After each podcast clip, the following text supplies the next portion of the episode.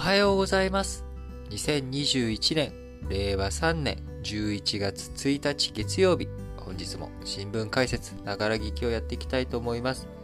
えー、最初の話題、丸1としては、まあ、やっぱり今日はね、この話題を、えー、最初に取り上げざるを得ないというところですけれども、えー、衆議院選挙結果、現状の結果についてです。えー、今ですね、えー、午前、えー、11月1日の午前5時なんですけれども、まあ、この5時時点で、えーまあ、確実にも自民党の勝利、立憲民主党は、惨敗というような形になったのかなと思います。えー、自民党安定多数、自民党単独でね、安定多数を確保、えー、全体安定多数である261、全465議席のうち、えー、過半数を超えて、えー、17つ衆議院にある、えー、常任委員会、これのすべての委員長ポストと、えー、その委員会での過半数、えー、これを、えー、持てるのがですね、委員長ポストを全部抑えるのが244。えー、さらに、そこの各17の委員会で、えー、過半数を、委員長ポストを除いた過半数を超える、えー、絶対安定多数が244にプラス17した261ということになり、えー、その261議席に、自民党単独でも肉薄するというような数字になっています。今僕のね、手元のところでは259、残り議席3ということになっておりますが、まあ、えー、自民党単独でもですね、絶対安定多数に近い数字となっており、えー、公明党の議席も含めれば、あ絶対安定多数余裕で、えー、超えているということになります。えー、もう一つね、465議席、全体の465議席の中で重要な数字となるのが、憲法改正、えー、こちらの発議にかかる3分の2以上という数字ですけれども、465の3分の2以上は310ということになります。えー、こちらについてはですね、えー、衆議院選挙のこの前の衆議院選挙前ではですね、え自民党と公明と合わせて305だったかな。えちょっと足りないというところでしたが、えー、今回もですね、引き続き、まあ、310には自民党、公明党、両党では届かないということになりました。えー、ただその一方で、えー、今回大幅に躍進したあ日本維新の会、えー、こちらのね、維新の会も会見、えー、憲法改正しなきゃいけないと言ってるところが、まあ、40近く、40ぐらいいったのかな？えー、40議席というふうに大幅増となっておりますので、まあ、自民党、公明党、維新の会、えー、こちらの会見勢力については3分の2以上ということになりました。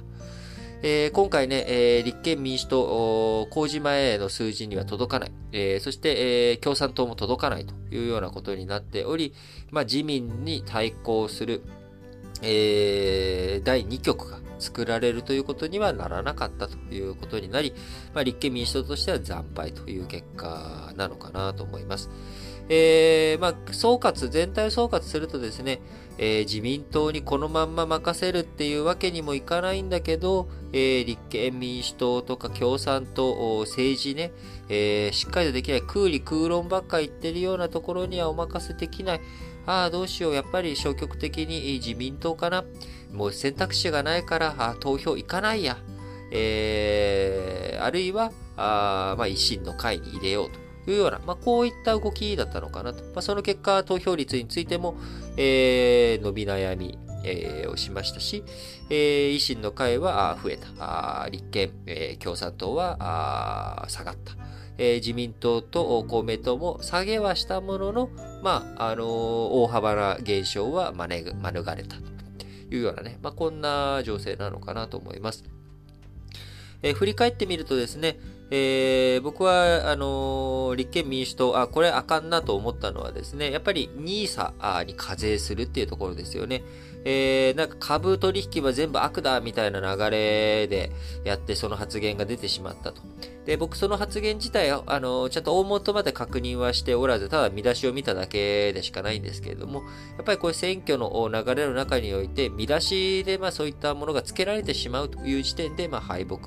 につながってしまったんだろうなと思います。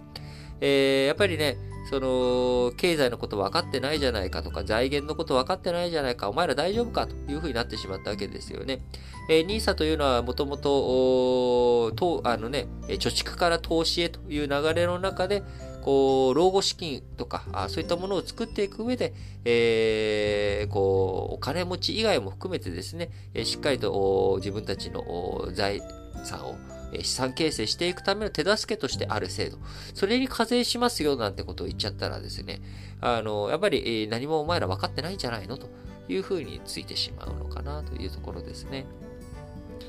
えー、やっぱりまそのあたりのところ、あとは僕個人的に気になったのはですね、えー、政権交代の可能性は一郎さんの打率ぐらいというようなね、この発言も枝野さんありましたけれども、言葉が軽いというふうに思ってしまうわけですよ。やっぱりね、あのー、なんかそういったところでなんか人気取りとかに終始してしまうというようなところね、えー、そのあたりがやっぱ真摯な姿勢というものが見えず、えー、2位じゃダメなんですか？と、彷彿させるようなことになってしまったのかなと個人的には思います。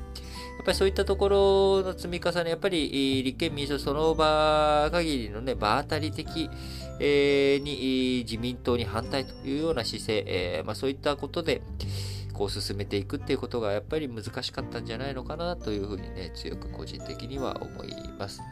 えー、そして、えー、じゃあ、かといって自民党を安泰かというとですね、そんなことはなく、えー、自民党大物が小選挙区で、え落ちていくということになります。東京では、あ石原伸晃さん、え小選挙区落選、え比例復活ならずということになっておりますし、え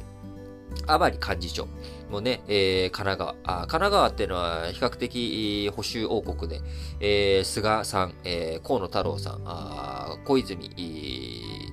えー、小泉、十一郎幸太郎、あれ？小泉、小泉さん。あれ？小泉さんの名前が出なくなっちゃった。あれ？あのね、あの、ちょっと、ちょっと度忘れしちゃって、小泉、小泉さんの名前が出なくなっちゃいましたけれども、なんか兄貴の名前とお父さんの名前は出てくるんですけど、えー、小泉さん、えー、いてですね、あとはデジタル大臣の牧島さんとか、あの、いらっしゃるわけですけれども、甘利幹事長、えー、小選挙区で敗北。まあ、比例復活はできたものの、まあ、これで、えー、幹事長としての身体を、岸田総理に一任するというようなことになってしまいましたし、えー、前デジタル担当大臣だった平井拓也さん、えー、こちらもね、小選挙区で敗北、比例復活ということになりました。やっぱりこの二人に共通しているのはですね、やっぱ金の問題ですよね。えー、平井さんもあの、総務省、あの、NTT とか、まあ、その辺との会食とかの疑惑とかね、えー、持たれているというところもあり、やっぱ政治と金の問題について自民党本当にこのままで大丈夫ですかというところが突きつけられた内容にもなっているのかなと思います。えー、また、甘利さん、あね、今回の幹事長に抜擢するにあたって、まあ、二階さん、二階派の力が弱まったというところですが、えー、まあ、二階派からしたら二階幹事長のままだったらもっと勝てたのにとか、えー、甘利さんなんで自分の選挙区にずっといて幹事長として、えー、本当だったらいろんな味方を応援しなきゃいけないのに自分のことばっかだったじゃないか、というようなことで、まあ、二階派にとっては少し、えー、選挙結果としてはですね、えー、いい風向きなのかなとも思いますが、まあ、どうなんでしょうね。えー、今回ね、あのー、まあ、二階派の、こう、なんか、あのー、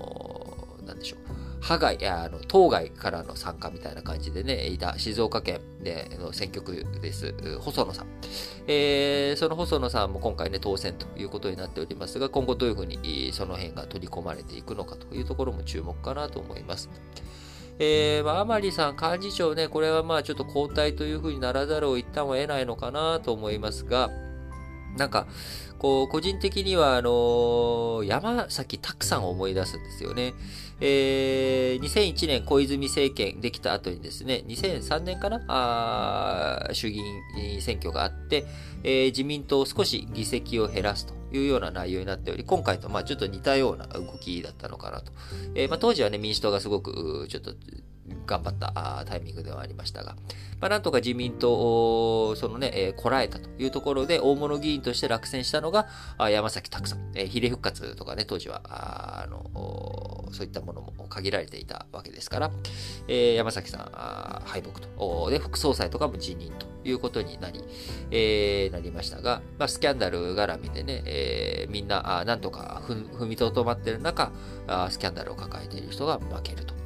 いう、まあ、この辺りの風潮という意味では、まあ、甘利さんはもうやっぱ厳しいのかなっていうふうに思いますね。やっぱりあの、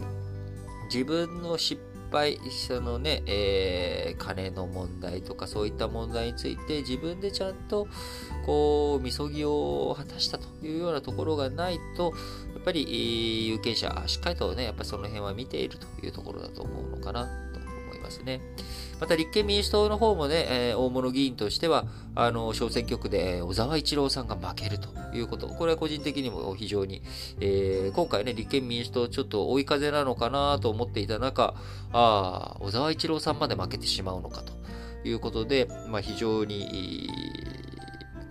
なんでしょうね、既存の政治がやっぱり不信感を持たれているっていうことが今回の政治の大きいところなのかな。なので維新の会が受け皿となったということになるのかなと思います。なので今回ね、あの、勝った勝ったと自民党を騒げるような状況ではないということで、えー、しっかりと兜のね、尾を締めて、えー、この後も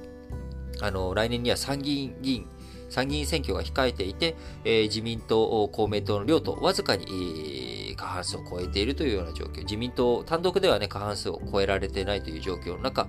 あ残り限られた時間、特に年末に向けてどういうふうに経済対策を整えていくのか、そして来年度の予算どうするのか、税制改正どうしていくのかというところをね、しっかりと見極めていってほしいなと思います。